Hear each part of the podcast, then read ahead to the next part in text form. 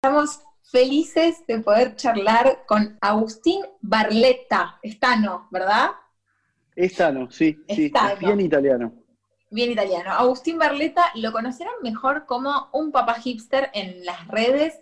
Eh, Agus tiene, bueno, yo te cuento, Agus, que nosotras arrancamos siempre con un textual de nuestros invitados y el que elegí tuyo dice así, entendí que lo que más ayuda es compartir la historia, el dolor, el sufrimiento. A veces siento que solo eso genera empatía. Me interesó esto porque la verdad es que todo tu perfil em, tiene que ver con otro universo, tu manera de militar, eh, cómo es eh, transicionar en esta sociedad, cómo es la paternidad siendo un hombre trans, hay em, un mensaje mucho más eh, positivo, amoroso, y mm, por eso arranqué antes de presentarte con este textual, porque me parece que es eh, muy fuerte lo que dice en relación a que es tremendo ver cómo muchas veces solamente si uno muestra la herida, el dolor, la gente puede, puede empatizar. Y después eso mismo es criticado. Uy, cómo hinchan, que muestran, se victimizan.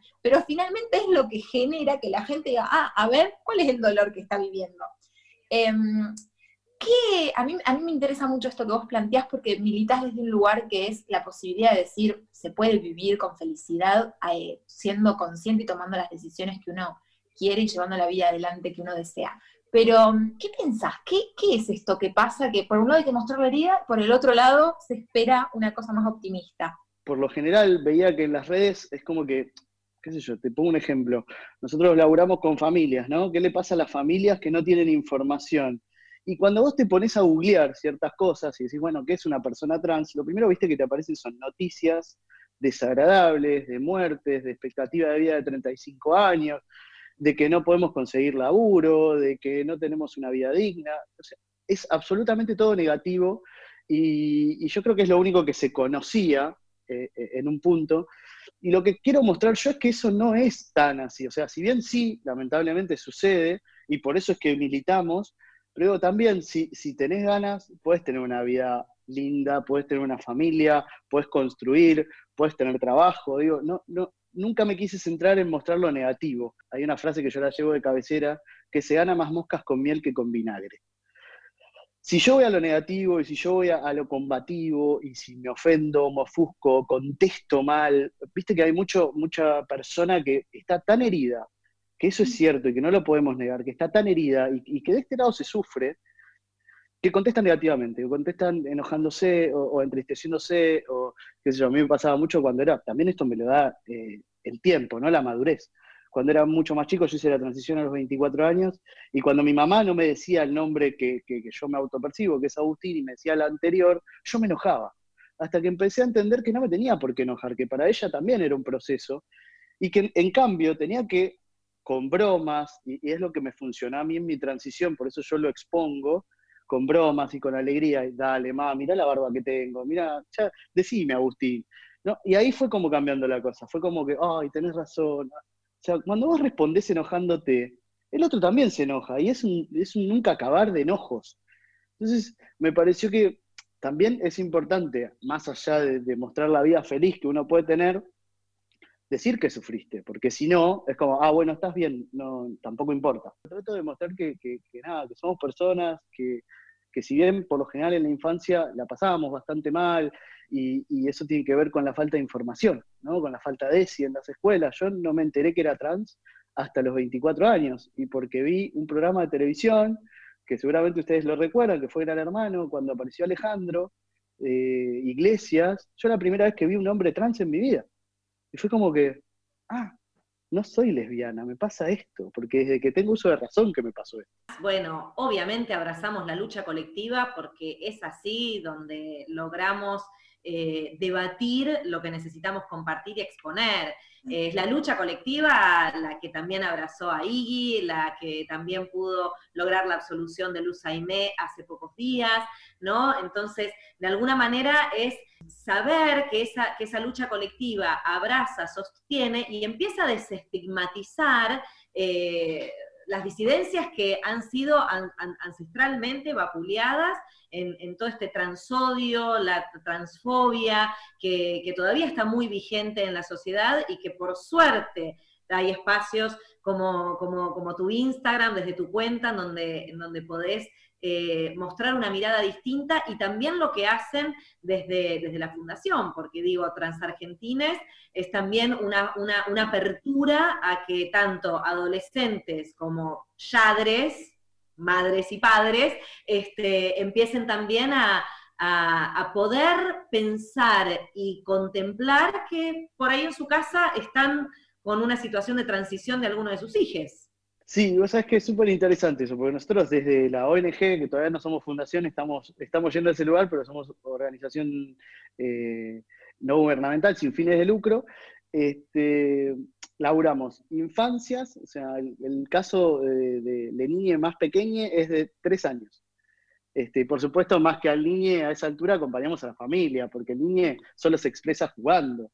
Este, y hasta 24 años, que dijimos, bueno, hasta acá, porque si no, no vamos a Entonces sería infancias, adolescencias, juventudes y sadres. Y el laburo con las familias es súper interesante también, porque por lo general yo hoy lo veo desde el lado de padre, ¿no? Eh, como soy padre, ya ves las cosas de una manera diferente. Y, y yo creo que este transodio, transfobia, es en base a la desinformación.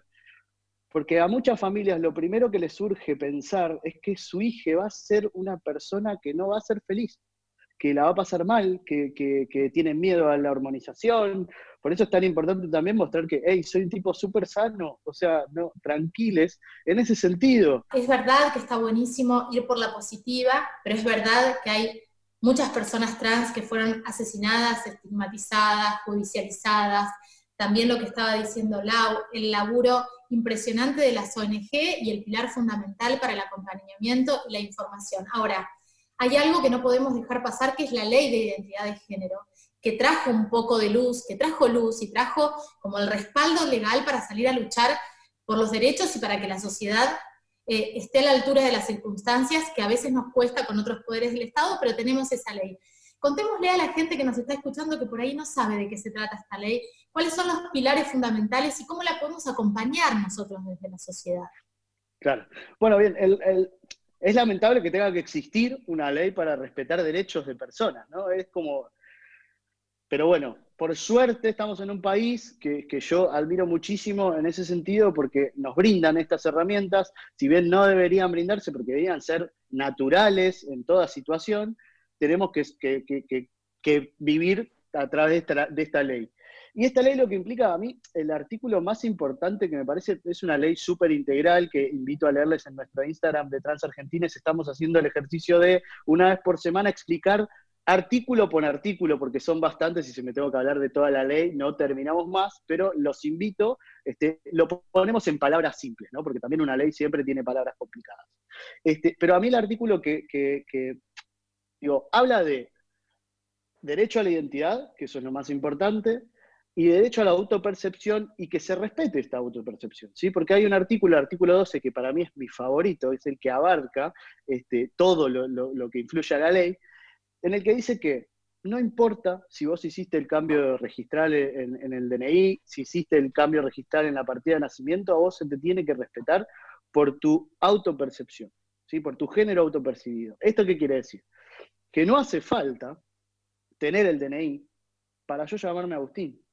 Con el simple hecho de mi voluntad, yo ya soy Agustín. Y eso es una eso es, ese artículo en la ley es increíble, porque no existe una ley en el mundo que abarque este punto. Porque, por ejemplo, en otros países te piden eh, eh, tratamiento psicológico por dos años, testigos que digan que vos hace dos años vivís como persona trans, es una locura y es súper violento. Y lo que más se luchó de esta ley es que esto no sea necesario. Y después, bueno, por supuesto abarca eh, digo, la oportunidad de que el Estado se haga cargo de los tratamientos hormonales. Si es que se quiere, también es muy importante decir que no es necesario hacer un tratamiento hormonal si vos sos una persona trans, o sea, no estás obligado, podés no, no ponerte ningún tratamiento hormonal ni hacerte ninguna terapia. Te escuchaba y vos decías lo natural, ¿no? Creo que estamos en la era de redefinir qué es lo natural. antes nos corrían con lo natural, yo me acuerdo en la época en la que debatimos el matrimonio igualitario, que se hablaba de qué era lo natural, ¿no? Es, es una herramienta que esgrimen eh, por ahí mentes que algunas cuesta que se adapten por la, por la cuestión generacional y otras, bueno, pues ya tienen ahí una, una incapacidad para empatizar y permitir la libertad del otro, ¿no? Eh, entonces pensaba en eso, la importancia de redefinir qué es lo natural y lo natural debe ser poder respetar el deseo propio. ¿A quién digo? Si yo acá les digo a la chica, chica, no me gusta que me digan Telmi, me dicen Telma porque con I no me gusta, ¿quién me va a pedir? No, tenés que hacer tal cosa, ¿no? Esto es tremendo. Mientras te escuchaba pensaba en eso y esto a mí me surge pensar, nosotras estamos muy familiarizadas con la lucha de las chicas trans un poco también por nuestra propia militancia y porque es un momento en el que la visibilidad que hemos ganado las mujeres con nuestra lucha, por ahí permite que hablemos de eso más asiduamente, eh, naturalmente. ¿Qué pasa, con, ¿Qué pasa con la lucha de los hombres trans? ¿Están en igualdad? ¿Hay igualdad? ¿Hay visibilidad? ¿Qué diferencias hay? Mira, por lo general, eh, lo, que, lo que padeció la comunidad masculina trans es la invisibilidad. ¿sí? Pero por un montón de cosas, por cuestiones que yo te pregunto a vos, ¿quién fue la primera persona trans que conociste en tu vida? Y siempre están, por supuesto, las chicas, ¿no? Está este, Lizzie Tagliani, está Flor de la B, está, bueno, que tuvieron espacios muy violentados en la televisión argentina, eso hay que decirlo. En un principio fueron espacios, si vos te pones a ver notas de esa época, se te hierve la sangre. A mí, yo cada vez que veo eso, digo, ¿cómo se permitía que se las trate de esa manera? Pero bueno, nada, era, era, eran cuestiones de la época, ¿no? Igual sí también creo que eh, las chicas son más violentadas en todo ámbito, trans y no trans, ¿no? Y cis.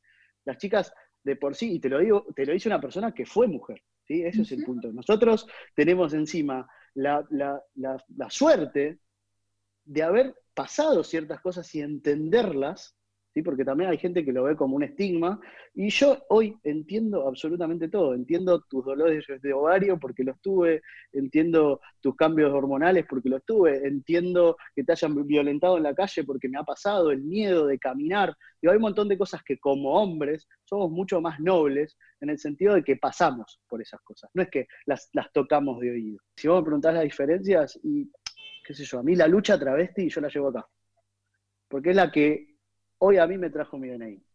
Y es la que más voy a respetar en toda mi vida. Qué maravilla escucharte. Quiero seguir charlando. Em, por supuesto, no nos da el tiempo, por eso invito a la gente a que te siga en, tus redes, en un papá hipster, para morir un poco también de ternura con Jere. Por favor, es una cosa que no se puede creer. Hablar también de, la deconstrucción de la paternidad. Y, bueno, y, también en Trans Argentine XS. ¿Lo dije bien? Eh, sí, es Trans Argentin XS. Ahí está. Muy bien, sigan, eh, síganlo en sus redes y, sigamos aprendiendo, porque la verdad es que lo que podemos hacer nosotras no es hablar en nombre de nadie, sino tratar de dar el espacio eh, y seguir aprendiendo. Muchas gracias, Agus, por, por compartirnos. Un placer. Gracias, Agus. Gracias. Abrazo grande.